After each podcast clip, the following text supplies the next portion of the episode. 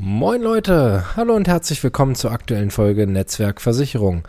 Heute gibt's etwas Seltenes, nämlich einen Appell von mir.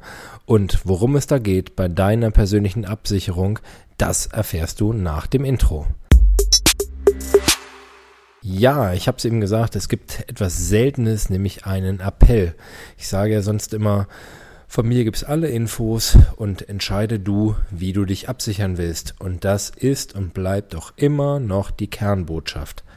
Jetzt könnte man sagen, aber, aber dieses Wörtchen verwendet man ja nicht, weil es immer heißt, wenn du ein aber benutzt, ist alles, was davor im Satz kam, wie weggewischt. Also fange ich nochmal neu an und sage, heute gibt es immer noch nur Infos und du entscheidest immer noch, wie du dich absicherst. Allerdings habe ich heute ähm, ein paar Sachen, die mir echt auf dem Herzen liegen, weil ich habe es letzte Woche schon wieder erlebt. Kunde von mir ähm, überlegt und überlegt und überlegt, wie er sich absichern soll. Und was passiert? Genau, es passiert nachher nichts. Und das ist das, was sehr, sehr ärgerlich ist und mir allzu oft über den Weg läuft. Wenn ein neues Auto gekauft wird, Natürlich wird das Vollkasko versichert, weil das Auto kostet ja viel Geld. Wenn ich ein Haus baue, wird das Haus natürlich versichert. Wenn ich eine Wohnung habe, na klar wird da das Inventar, also die Hausratversicherung abgeschlossen. Da denken die meisten in der Regel überhaupt gar nicht drüber nach und packen noch eine Rechtsschutzversicherung obendrauf und lassen sich das rundum sorglos Paket schnüren. Nur wenn es um die persönliche Absicherung und die persönliche Gesundheit geht, da zögern viele.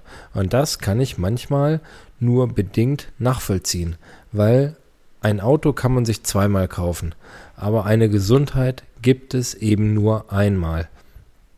Und wenn ich gesundheitliche Probleme habe und die Möglichkeit doch habe, ähm, mir da helfen zu lassen, dann ähm, wäre es doch total fahrlässig, das nicht zu tun.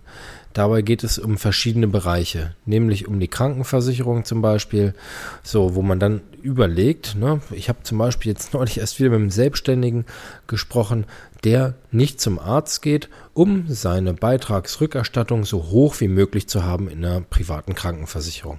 Heißt auf Deutsch, gehst du nicht zum Arzt, bekommst du von der Krankenversicherung Geld wieder. Die Krankenversicherung ist aber nicht dafür da, Geld zu sparen und Geld wiederzubekommen, sondern um gesund zu bleiben. Und das habe ich mal so das Gefühl, verstehen manche nicht. Es gibt nur eine Gesundheit. Ihr merkt, das ist mir wichtig. Hier kommen ein paar Appelle um die Ecke.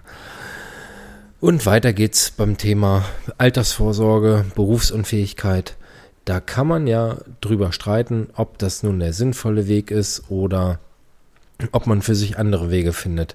Wer sagt, Altersvorsorge ist mir nicht wichtig, ich lebe im Hier und Jetzt, sage ich, okay, das sind dann meistens die Leute, oder sind eigentlich grundsätzlich die Leute, die keine Familie haben, sage ich, ist okay, aber versuch mit ein bisschen Weitblick an die Sache ranzugehen. Willst du perspektivisch eine Familie haben?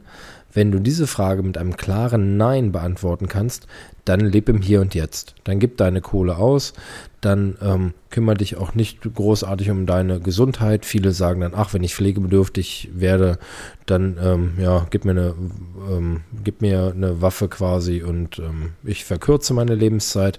Sag ich ja, ist halt nur doof, wenn man beide Hände nicht mehr benutzen kann. Also auch da irgendwie finde ich es immer ganz, ganz wichtig, sich mit den Themen einmal auseinanderzusetzen.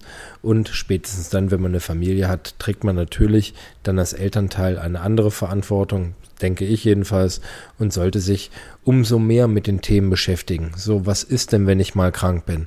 Was ist denn, wenn ich mal nicht mehr arbeiten kann? Vielleicht will ich auch im Alter, und jetzt kommt es, was viele nicht so auf dem Schirm haben, im Alter unabhängig sein.